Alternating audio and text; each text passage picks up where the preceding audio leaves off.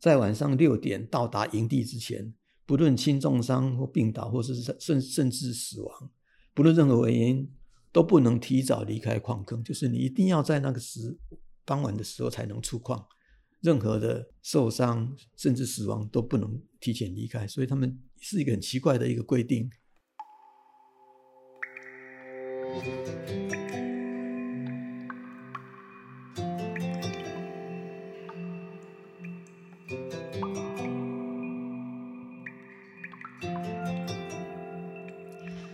Cast 可以像资料夹，一个夹子收一类资料；它也可以像是中药铺子里的药格子，一个格子收一个故事。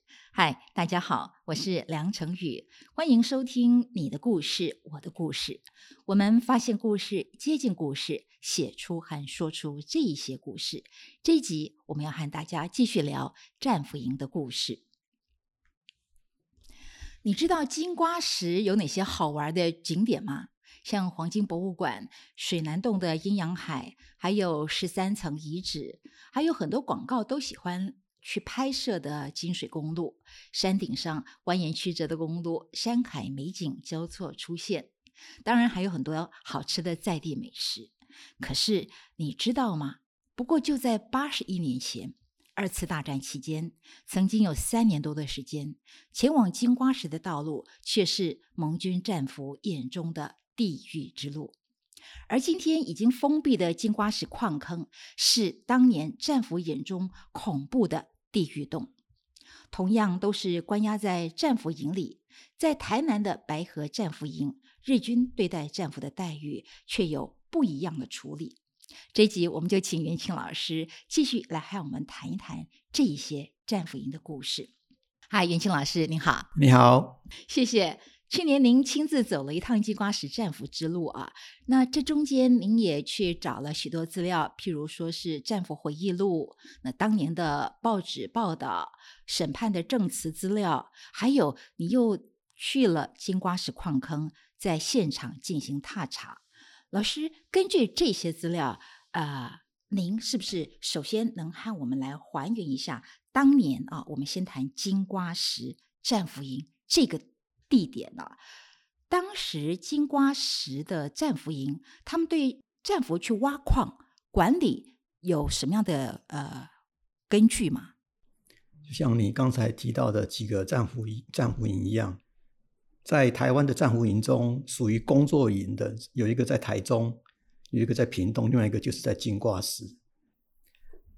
因为日本矿业株式会社，他为了要开采金瓜石的铜矿，为了这个需要，他们向台湾军申请了八百位的战俘来挖矿。那为了管理在矿坑里面工作的战俘，双方们就定了日本矿业株式会社。金瓜石矿山俘虏从业规则，这个规则是由当时的台湾军参谋长通口金七郎跟日矿株式会社金瓜石矿场所长富田贡两个人所签署的。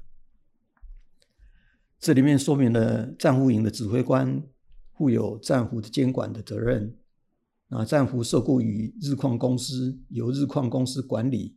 战俘在矿内的劳动一些事情，就说白天挖矿的时间是由日矿负责，晚上回到战俘营，到第二天上工之前，都是由战俘营的指挥官负责。那在矿坑工作的部分呢，战俘分为几个工作类型，就是采矿、炼制跟土木。其中多数的时候呢，有三百到四十位战俘在矿坑里面工作。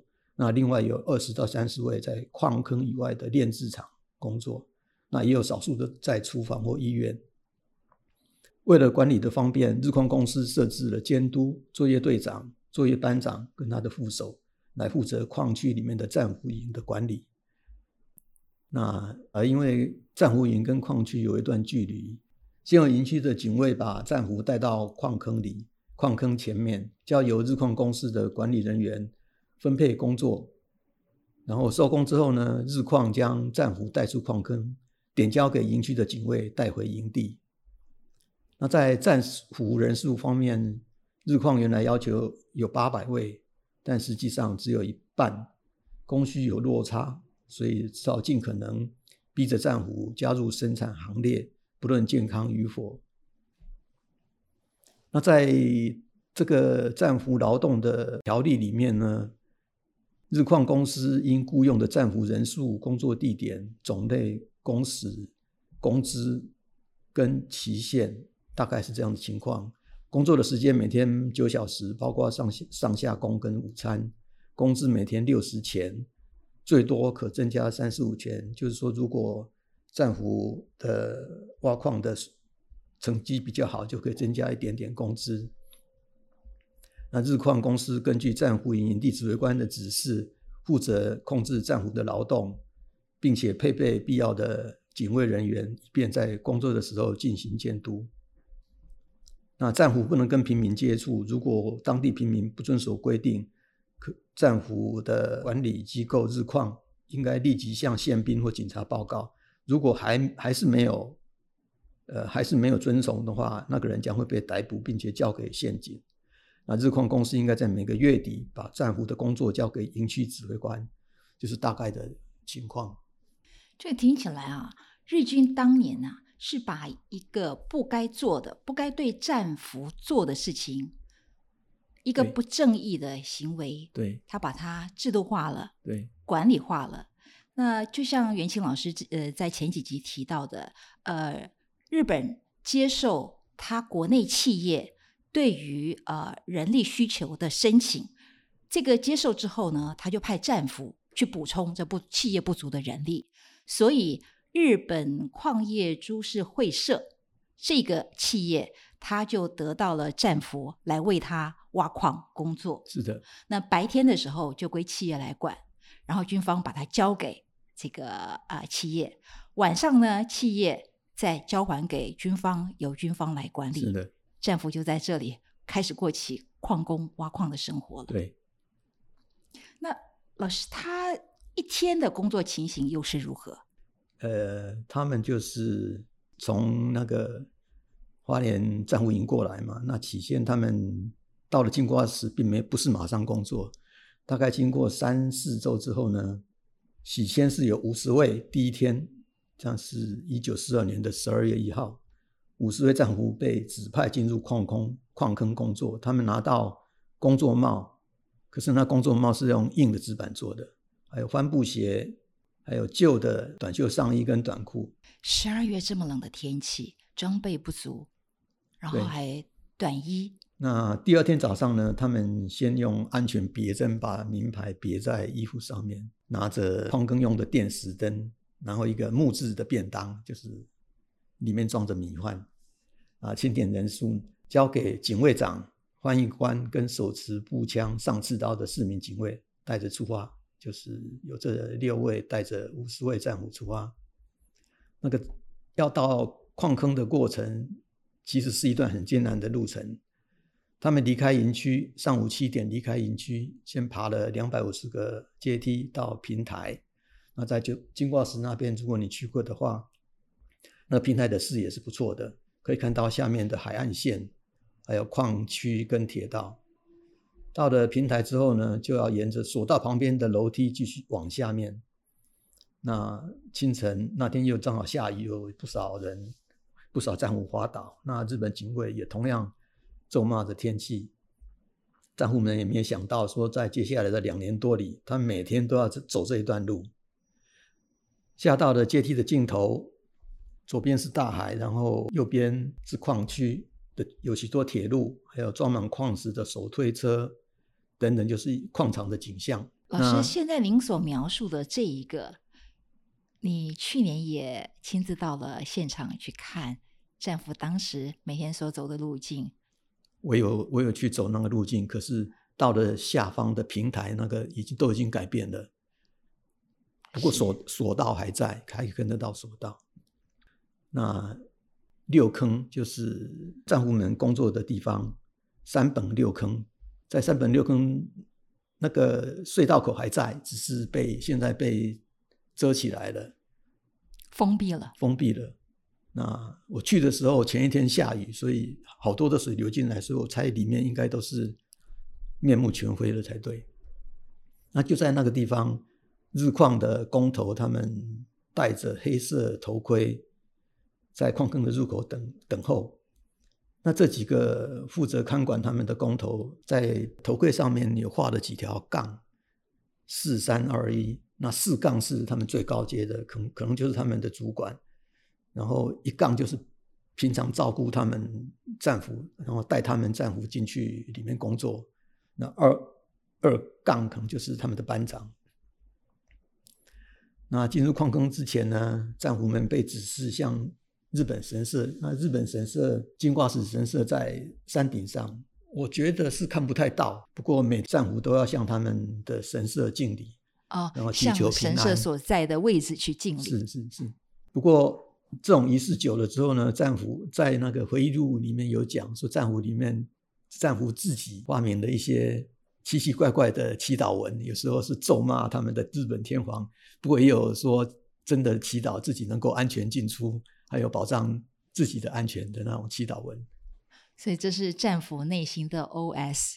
对，每日这样子，他要呃将近三年的岁月。那为什么啊？嗯，这样的生活，战俘会用地狱洞来形容？因为进入黑暗的矿坑，就会闻到浓浓的潮湿气味，然后进到完全黑暗黑暗的那个环境。哦，当然，矿坑里面它有拉线拉一些灯光啦，不过还是跟呃外面差别很大。你要行行进间，你必须要紧紧的盯着地面，有时候地上木板或是地上有坑洞，你不小心的话就会跌倒。那矿坑里面的情况，它是有很多的呃横井跟竖井啊，战俘们工作的地方是蛮远的地方，他要先走几个横井、竖井、横井、竖井，一直下去，这段时间大概要一个多小时。哦，从地面下到他的坑到工作地点，还要再一个多小时。对，就刚才讲的那矿坑入口嘛，然后下到工真正的工作地点还有一个多小时，因为进化石是蛮高的，大概有平台那个地方大概有四百多公尺，他们要下到海拔一百四十到低于海平面一百八，所以他们的工作范围蛮大的，等于是有上下就是300 600公300尺了对对对的公尺。那几个人分成一组，分到不同的呃矿坑的孔洞里面啊。那每一个孔洞都有编号，比如说东西南北啊，或是给你编号一百一零零一一零零二这样。那进到工作地点之后呢，一杠的工头他就会先敲敲矿坑的顶上，看看说这个区域是不是安全的，有没有落石的危险。如果没有的话，战俘们就拿了凿子，然后挖那个矿矿石，挖下来之后呢，放在竹篮里面，再拿着竹篮里面的矿石倒到一个矿车上，大概要有五十个竹篮才能倒满一个矿车。所以有规定他们每一天挖矿的产量啊。对，因为等他们把这个矿车装满之后，他们就会送到一个地点。那地点那边就有一个人在统计你的数量，是表示你是东南西北的某个编号，你的第一个矿车，然后就继续记录。然后战俘们送完之后，就又推回去继续工作。大概工作了两个钟头左右，因为他们七点下来嘛，大概会九点才会到工作地点，然后大概十一点多他们就收工。那收工的方式就是矿坑里面有很多管线嘛，他们就用敲管线的方式来通知你，就说哦现在收工，然后吃午餐休息。战俘们他们就回到一个集合地点，那个集合地点你就自己整理一下，就吃中午的便当，那个带下来的便当。那吃完便便当休息一下子，又继续工作，然后大概又两个多小时以后就收工了。同样的，因为从矿坑入口到下面要一个多小时，你上去的时候更困难嘛，因为你要爬那个阶梯，还有横坑竖坑，所以又是一个多小时。那等到呼吸到新鲜空气的时候，都已经累得半死了。而且也差不多是下午四五点了，对从早上七点，对然后一路就进到暗无天日的坑洞里头，一直嗯到下午五点，嗯才重新见到啊、天色已暗的地面。对，然后他们在一样在矿坑前面，呃，日矿的工头把战俘交给战俘营的警卫把他们带上去，又是一样要爬八百多个阶梯嘛，然后去到平台，然后再下到他们的战俘里面。所以他每天的工作等于消耗非常大的体能，而且又是在暗无天日的地方工作，所以他们把矿坑就称叫称呼叫地狱洞。这听起来，光是听就让人觉得非常难受。想想看，啊，西方军人那个身材这么高大，然后他过去一直都是军人作为专业，可是，一夕之间沦为阶下囚，他要转变身份，成为挖矿的矿工。对，从来没有这个矿工的专业技能，然后他要冒着矿坑里头的种种危险，还有啊，日本军方对他们严厉的各种管理手段。对，难怪这个叫做地狱洞啊！呃，但战俘们作为矿工，在矿坑里头是很有可能随时就受伤了。万一受伤出了意外怎么办呢？他们也非常非常奇怪，这个作业规则非常的奇怪哦。因为日矿它的对于安全的防护并不是很好，譬如说，它的他们拿的电石的灯常常会。接触不良，所以有时候不是太太亮。然后他们穿的鞋子也容易坏，有时候容易滑倒。然后坑顶有时候也会塌陷，那事故也常常发生。战俘他们在回忆录里面就有讲说，当他们在行走或是挖矿的时候，久了之后会有一些经验。譬如说，像我们开车的时候，如果通过崩塌地，你如果看到有碎石，你就不要过去嘛。那他们在矿坑里面也一样，如果你感觉说，上面有掉一些粉尘下来，掉在你的背上或是碎石子，你就要小心，赶快赶快，要赶快离开。但是根据那个金瓜石的矿业从业规则，他们就规定说，战俘在矿坑受伤，你不能进行医疗的处置，在晚上六点到达营地之前，不论轻重伤或病倒，或是甚甚至死亡，不论任何原因，都不能提早离开矿坑，就是你一定要在那个时。傍晚的时候才能出矿，任何的受伤甚至死亡都不能提前离开，所以他们是一个很奇怪的一个规定啊！真是太可怕了。也就是说，你下到坑道以后，生死听天由命，受了伤也不能有任何的医疗处置，不能任何停止工作，回到坑道口不能。他们而且他们也没有衣冠在里面，我想很多原因。所以就造成他们有这种奇奇怪怪的规定，太不可思议了。但是呢，因为你真的受伤了，你当天虽然没办法出来，但是因为你是受伤，譬如说你骨折好了，你骨折总是不能工作的嘛，所以你就有机会挂病号，你就不可以不用进入矿坑。哦，所以受伤意外发生对他们来说，可能反而是一个好消息。真的，真的如此。所以，甚至有些战俘他宁愿受伤也不愿意工作。所以，这个所谓意外事故，通常人家是尽量避免。对。可是，对有些战俘从心理上的另外一个角度去想，说我受伤了，我就可以不用工作。那我是不是宁愿受伤，可以不用进到地狱里面？这新闻学上面有一个坏消息就是好消息，对矿工来说，这个坏事也就是好事了。有点那个意思。其中呢，回忆录里面有提到一个叫 Harry 的一个战俘，他就是摔断了手背，摔断了手背，他没有办法处置嘛，他就自己自己清理清理一下。那这个作者爱德华兹看到他的时候呢，他竟然跟那个爱德华兹讲说：“运气好的话，我再也不会进矿坑工作了，因为我干了一件好事，就是把手背摔断了。”哦，瞧瞧，我干了一件好事，我摔断了手臂。如果我运气够好，我就不用再进来工作了。是是是，这真是太吊诡了。所以这可以，这可以想想说，呃，矿坑真的它恐怖到什么样的程度？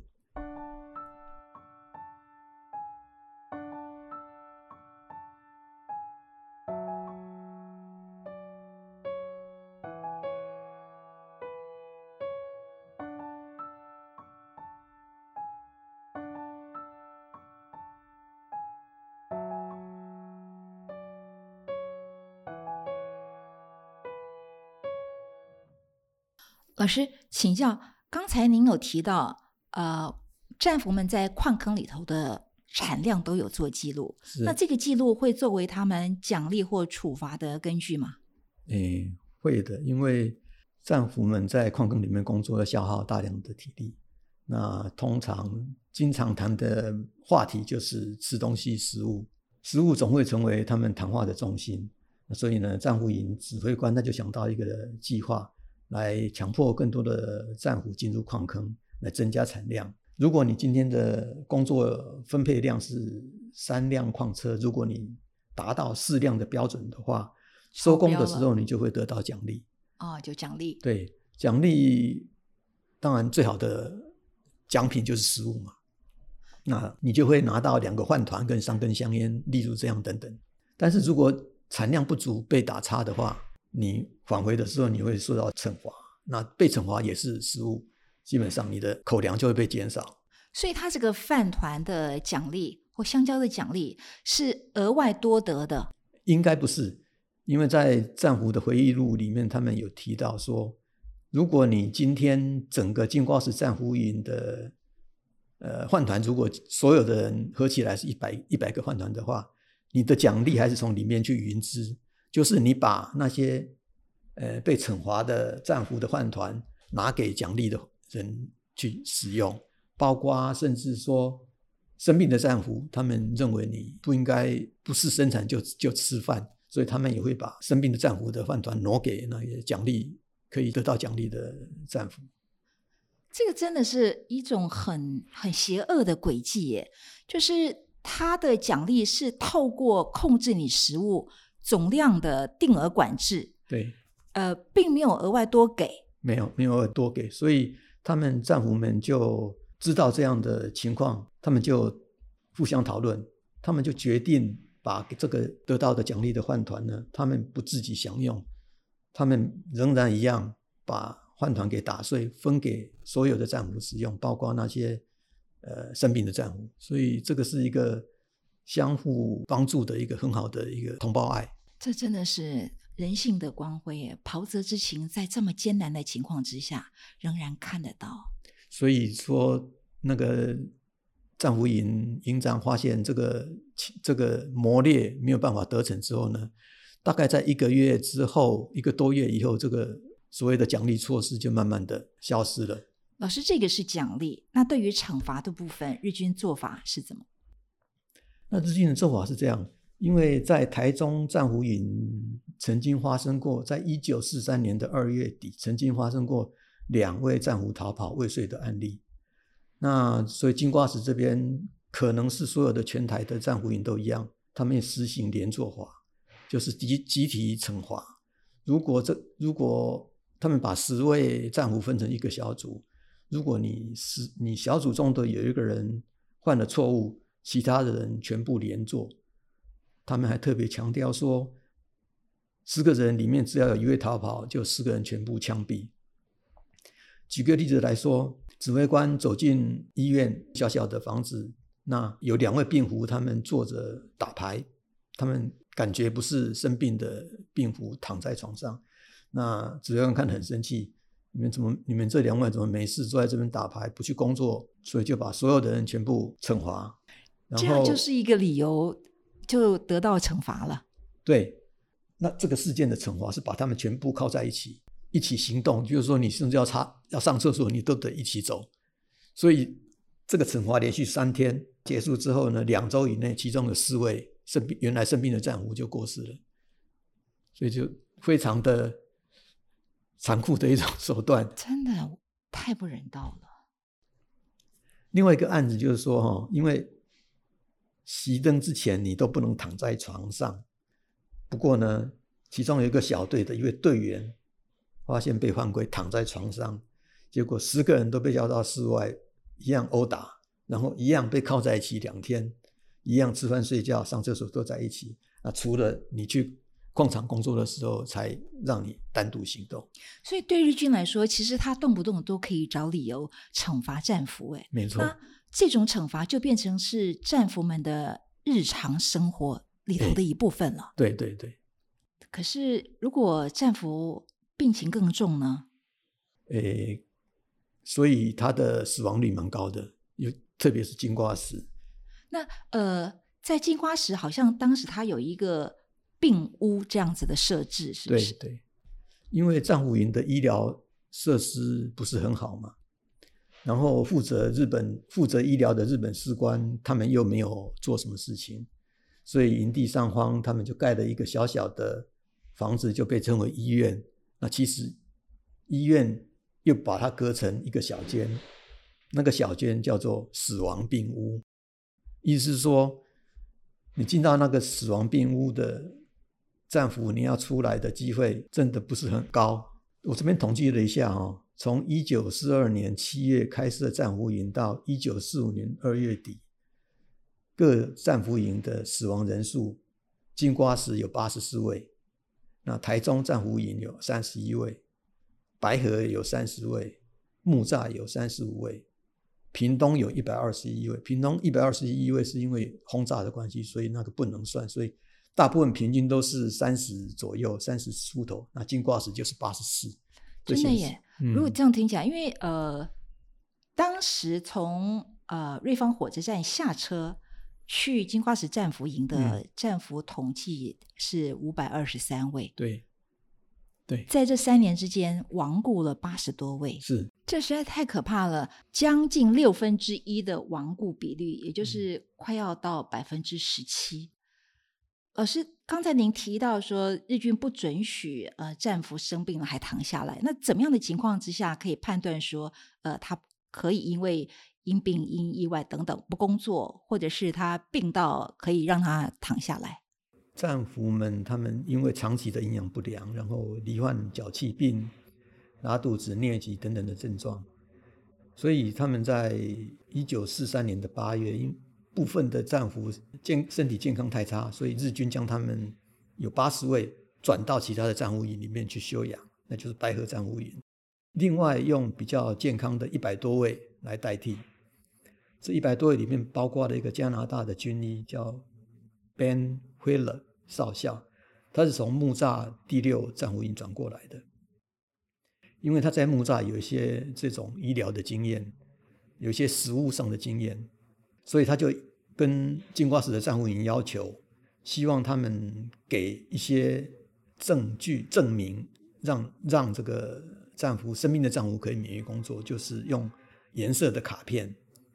啊，日军就给了七十张白卡，用于生病的战俘可以免工作。还有五张红卡，就是最严重的战俘，他可以躺在躺下来休息，你连轻的工作他都可以不用做。那虽然这几张并不跟实际上的需要还是有一段距离，但总聊胜于我。那根据官方的记录，从一九四三年一到六月，生病跟可以工作战俘的比率平均是一比二，就是有一位生病，两位可以工作。但是呢，这些生病的都是非常严重的。那以一般而言呢，其实有很多被归类可以去工作的战俘，也很多就是已经有带病在身了，跟他仍然得到空坑里面工作，就是勉强他，就是一定要工作了。老师刚刚您提到的这种状况啊，那他这个有非常严重的战俘。